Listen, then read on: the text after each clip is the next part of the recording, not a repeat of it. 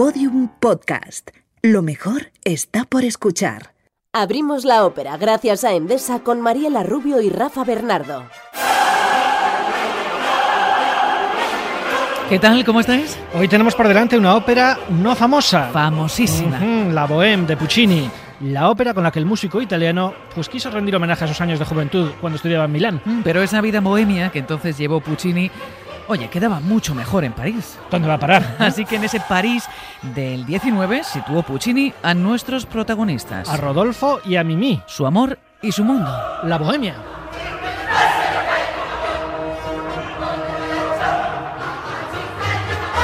No obstante, Puccini y su realismo, esa manera de mostrar la cruda realidad en el arte, no nos dio una imagen romántica de la magia de la bohemia, sino lo contrario. Nos enseñó las luces, sí, Pero también las muchas sombras y el mundo cruel y hasta sórdido de un movimiento pues clave en la historia del arte.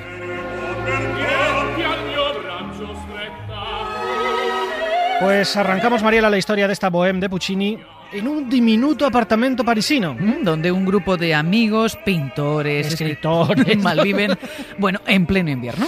Nuestro protagonista, Rodolfo, está teniendo lo que podríamos llamar bloqueo de escritor. Un artículo se le está resistiendo.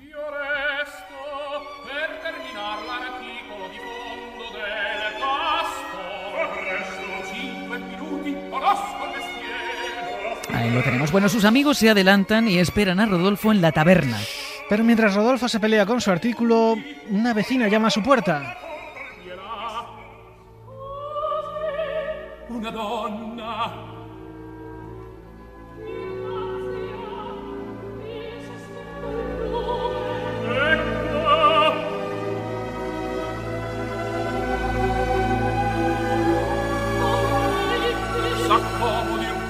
La joven Rafa pide fuego para encender una vela. Pero, pero es que justo en ese momento sufre un Y desvanecimiento. claro, Rodolfo se preocupa. Si.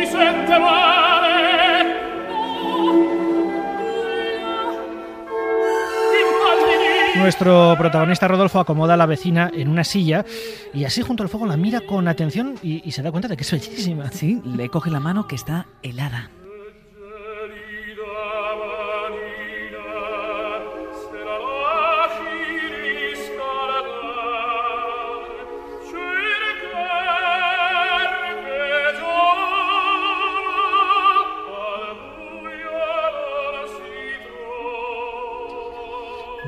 La joven, hay que decir, Mariela, no está nada convencida de estas confianzas que se toma este aparta, señor. aparta inmediatamente la mano así, muy, muy modosa. ella. Y entonces nuestro seductor le dice, no se preocupe, que le voy a decir qué hago y cómo vivo.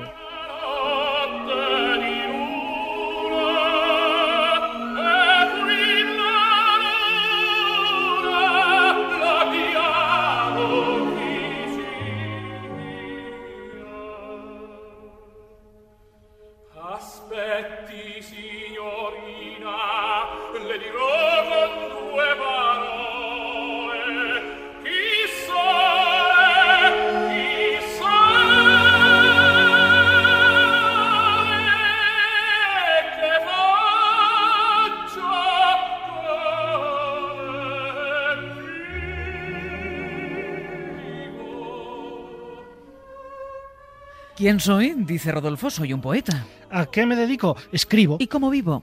Pues vivo. Son? Chi son?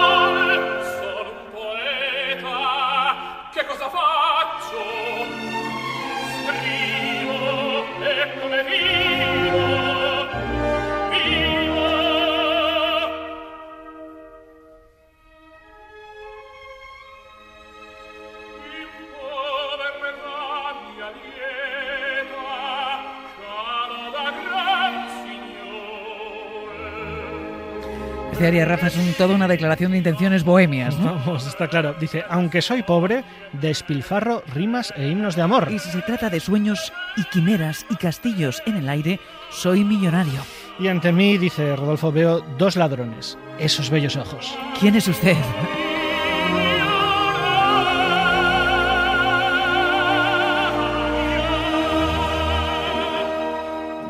Mariela, esto de la bohème El nombre de esta ópera es algo más que un nombre. Sí, es todo un movimiento artístico que desde París sacudió la vida cultural europea entre finales del 19 y comienzos del 20. Y hemos hablado de ello precisamente con la violista Isabel Villanueva. Que acaba de sacar un disco que se llama Buen. Ujú.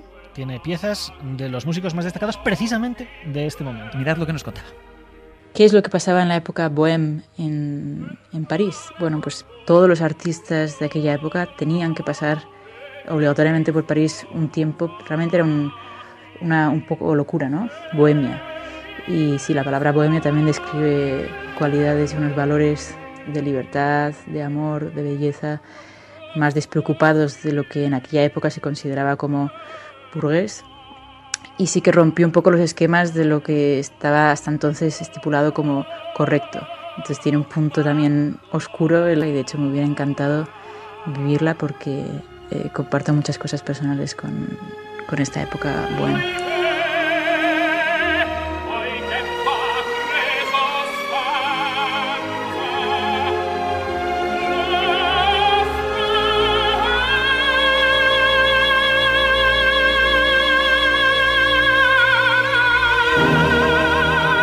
Qué, qué bonito, Rafa, ¿eh? Es espectacular. Eh, Pero espera, Mariela, que nuestra joven Mimi Que así se llama nuestra chica. Pues- Pues, va a responder. va a responder.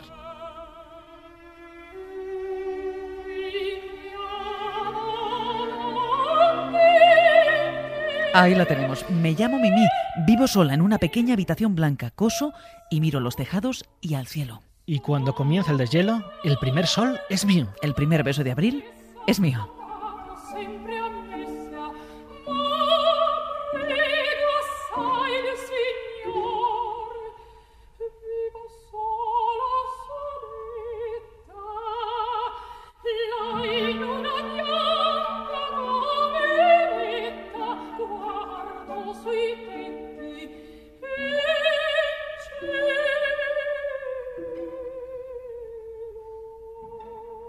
Qué bonito, ¿eh? Esta, esta pareja claramente está predestinada. Y claro, el amor surge pues de inmediato.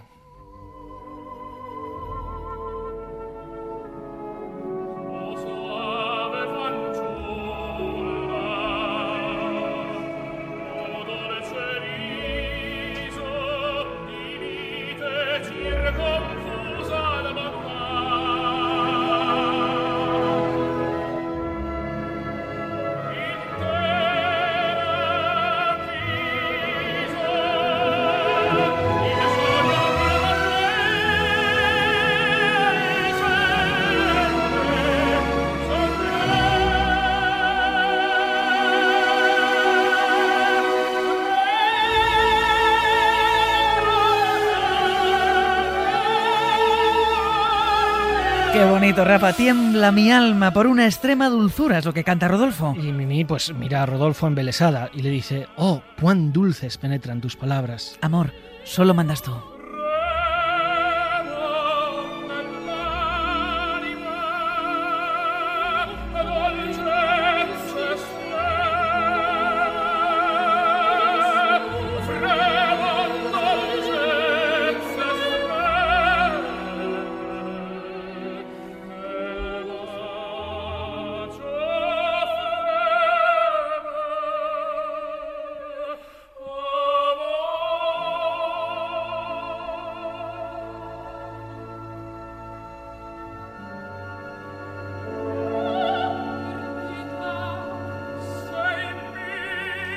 Ahí está, eres mía, canta Rodolfo. Dame el brazo, pequeña. Obedezco, señor. Dime que me amas, dice él. Te amo, responde ella.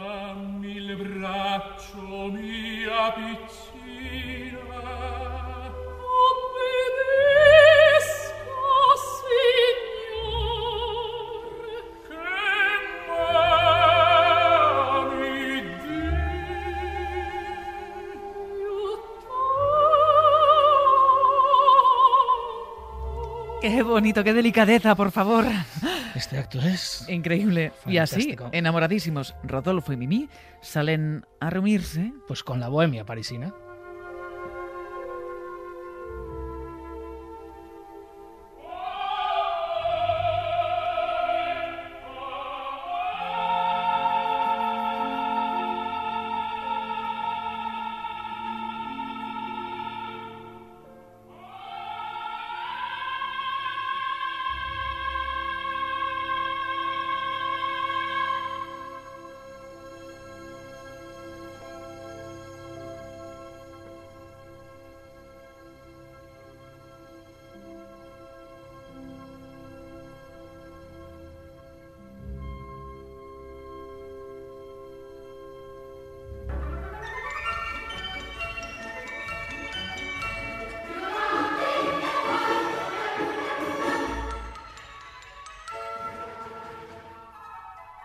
Pues continuamos con Rodolfo y Mimi paseando por un mercadillo en el barrio latino de París. Mimi se encapricha de un sombrero rojo y Rodolfo pues, pues se lo regala inmediatamente.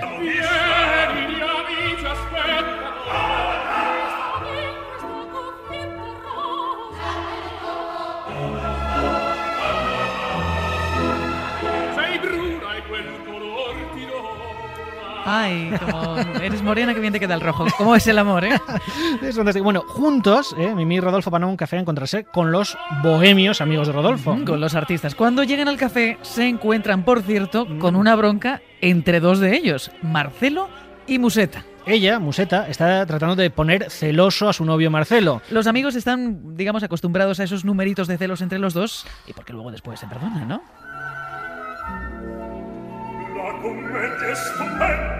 Ay, dice la comedia, en fin. Pero atención, que aquí nuestro Rodolfo advierte a Mimi, bueno, que él No es tan comprensivo como Marcelo.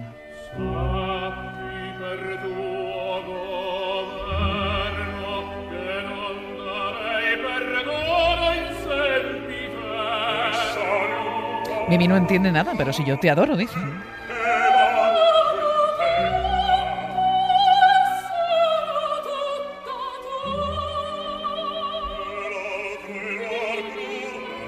Bueno, vamos a volver, Mariela, si te parece, a la bronca de Museta y Marcelo. Ahí tenemos a Museta con un pretendiente, ¿no? ese que se utiliza para poner celoso a su novio, cantando cuando por la calle la gente se para y mira, mira mi belleza y todos me admiran de la cabeza a los pies.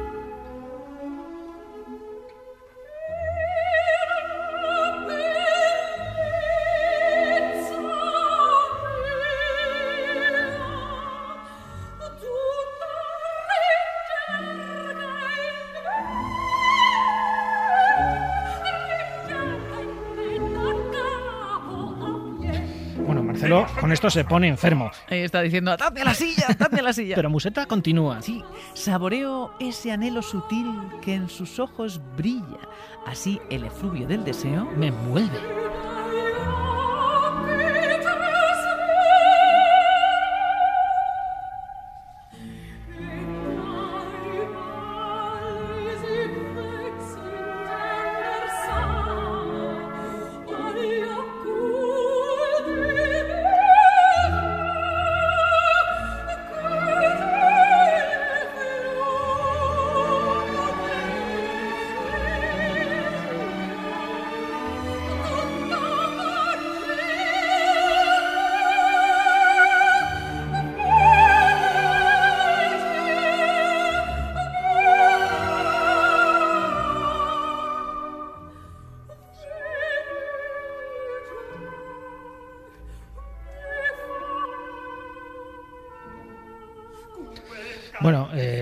Repente los dos amantes enfadados mm, ya no lo están tanto. No, así que ella finge hacerse daño en el pie. Y envía al pobre hombre a por otro par de zapatos.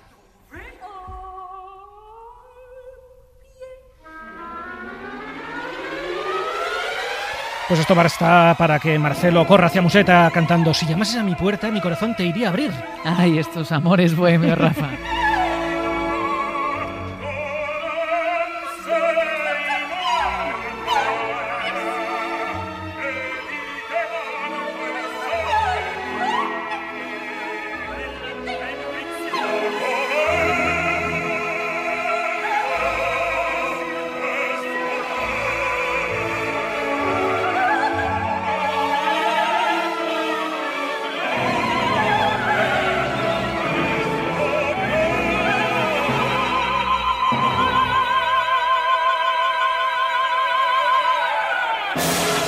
Rafa, la escena termina con la cruda realidad de la vida bohemia. Sí, Alguien tiene que pagar la cuenta del bar.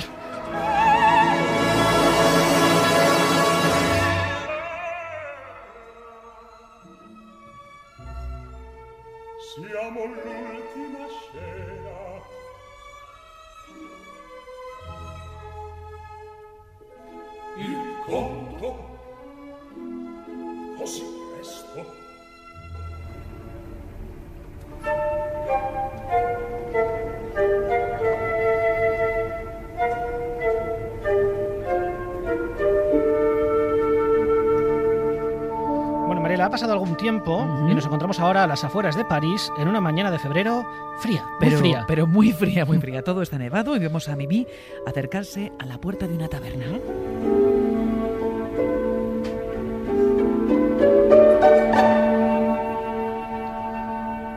Está buscando a Marcelo. Recordamos ese amigo de su amado Rodolfo, que es pintor, con su amada museta, esa relación tan tormentosa. Eso es. Bueno, Mimi le encuentra y le cuenta que los celos de Rodolfo son insoportables. Un paso, una palabra despiertan su sospecha.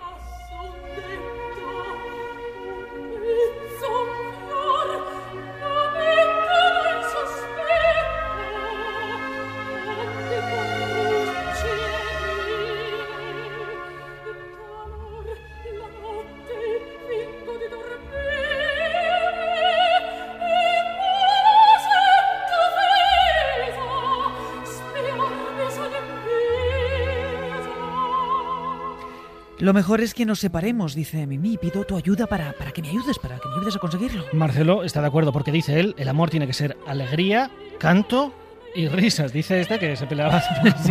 Pero atención, que Marcelo se da cuenta. Ay, de la tremenda tos que tiene, que tiene Mimi. Esto lo veíamos al principio de la ópera, ¿no? Sí, esto va a peor, pero ella sigue hablando como si nada le pasase. Anoche Rodolfo me dijo, hemos terminado. Y como sé que está aquí, he venido a buscarte para que nos ayudes a separarnos. Pues justo en ese momento Rodolfo sale de la taberna y Mimi se esconde. Nada más encontrarse con su amigo Rodolfo le dice, quiero separarme de Mimi. Y le dice a su amigo, es que es, es muy coqueta, flirtea con todo el mundo. Pero esa explicación no convence a Marcelo. No. No, no, no, no le pega nada con el carácter de Mimi. Sí, entonces Marcelo presiona un poco a Rodolfo, ¿no? Y este acaba confesándole la verdad de por qué quiere dejar a Mimi. Y tiene precisamente que ver con esa tos que escuchábamos.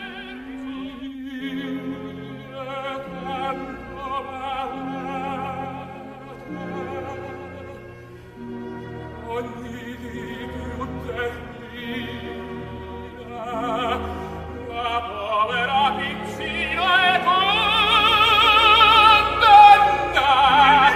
Aquí está la verdadera está el motivo. razón. Dice, amo a Mimi más que nada en el mundo, pero tengo miedo porque está tan enferma. Está condenada Una tos terrible sacude su pecho. y tiñe sus mejillas de sangre. Cada día está peor. Se va a morir.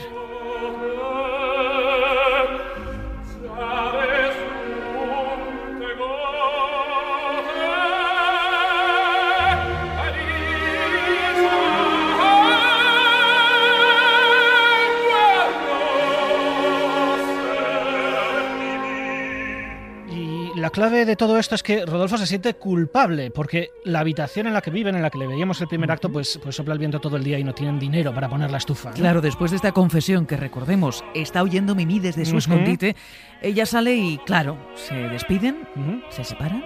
Pero se separan con amor.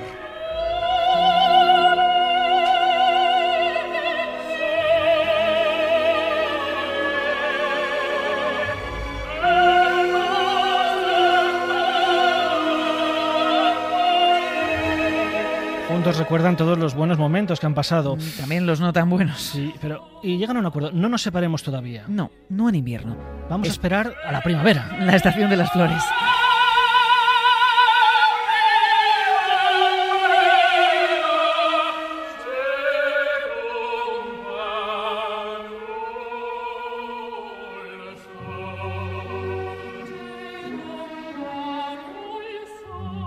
Bueno, ¿qué queda hoy en día del París de la Bohème en el París actual, el de hoy en día? Pues para saberlo hemos hablado con, yo creo que una de las voces más destacadas de la SER, una autoridad en toda regla, que es José María Patiño. Es periodista, es analista de la actualidad nacional e internacional y sobre todo fue durante 14 años corresponsal de la SER en la capital. de Ahí es nada. Bueno, si, si quisiéramos buscar, digamos, la creación en París, yo me inclinaría un poco por lo que son los barrios más mestizos, los del noreste de la ciudad, el distrito 18, que también de alguna manera era porque es Montmartre, es decir, eh, volvemos otra vez a la bohemia anterior, pero el 18 que es un barrio más mestizo y el 19 sobre todo, que ahí yo creo que se está moviendo una clase joven, intelectual, que tiene una serie de inquietudes culturales y aparecen galerías, hace, hay exposiciones, hay mucha más actividad cultural, digamos, más espontánea en lugares que no son tan institucionales, tan alambicados como en el resto de la ciudad.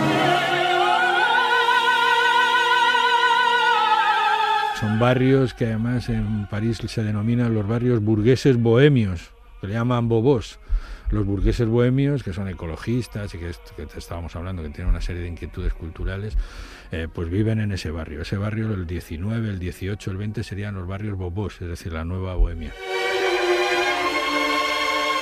Mariela, el último acto de la Bohème nos lleva de nuevo a esa buhardilla de Rodolfo y Marcelo. Ambos están de nuevo solteros, se intentan trabajar. Uno escribir, el otro pintar. Pero Rodolfo no puede olvidar a Mimi. Ni Marcelo a Museta. Ay, Mimi, no vuelves conmigo. Pinte lo que pinte, siempre me sale el rostro de mi amada. Ay, sus pequeñas manitas. Ay, su pelo perfumado.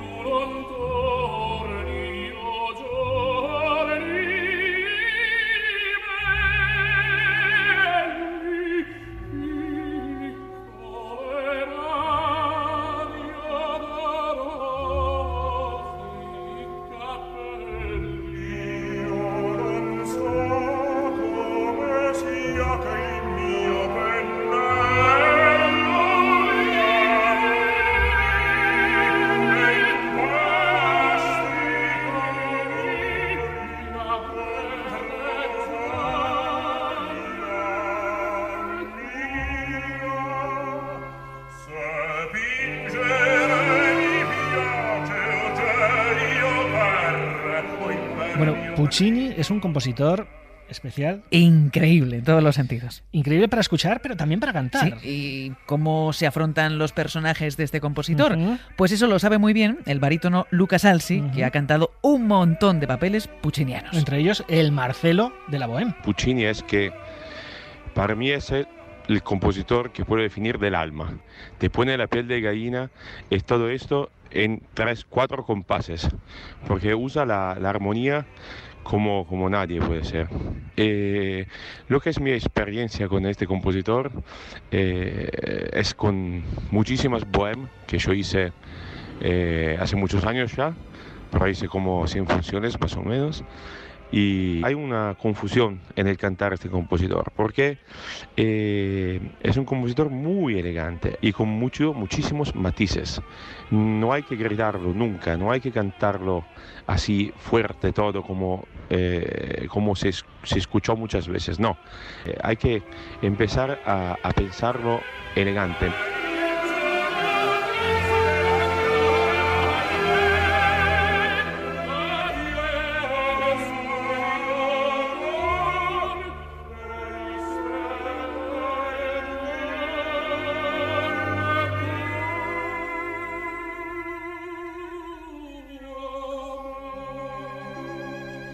Este dúo no es cualquier cosa, ¿eh?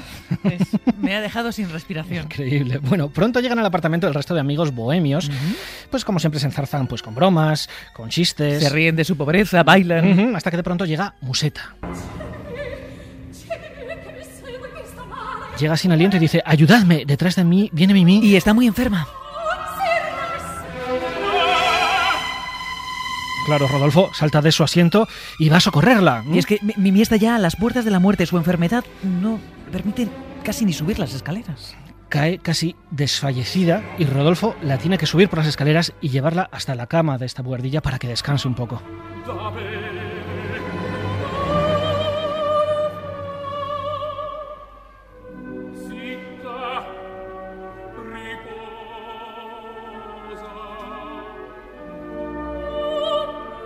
Ahí tenemos a Museta explicando que se la ha encontrado por la calle moribunda y que su último deseo era ver a su amado Rodolfo. Ante esas palabras que oye eh, de su amiga, eh, Mimi se incorpora y mirando a Rodolfo le dice, estando tú aquí ya me encuentro mejor. Siento la vida otra vez.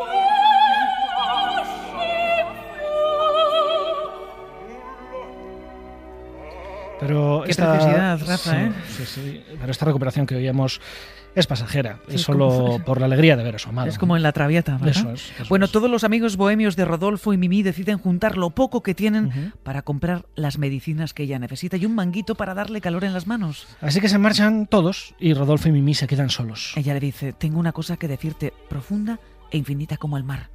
Tú eres mi amor y toda mi vida.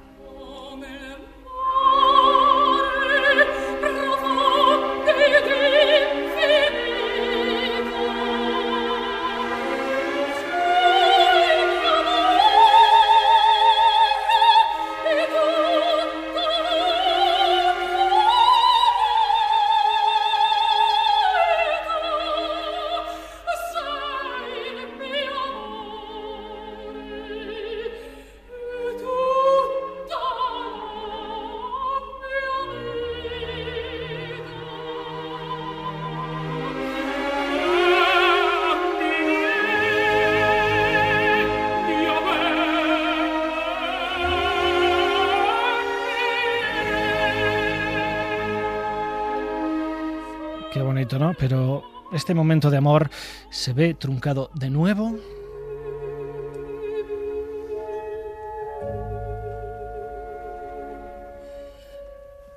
Ahí lo tenemos por otro ataque de tos y la pobre Mimi, desfallecida, se va quedando sin fuerzas. Rodolfo, mientras tanto, está espantado.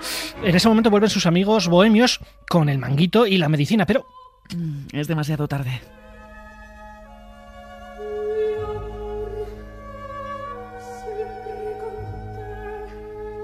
Mimi se va durmiendo. Con ese nuevo manguito ya tiene calor en las manos Dice, amor, siempre contigo. y cierra los ojos.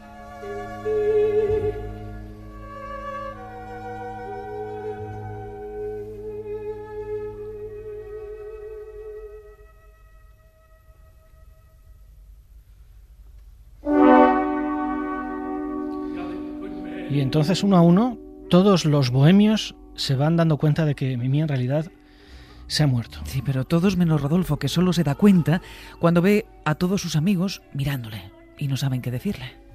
Che vuol dire? Quell'andare e venire? Quel guardarmi così?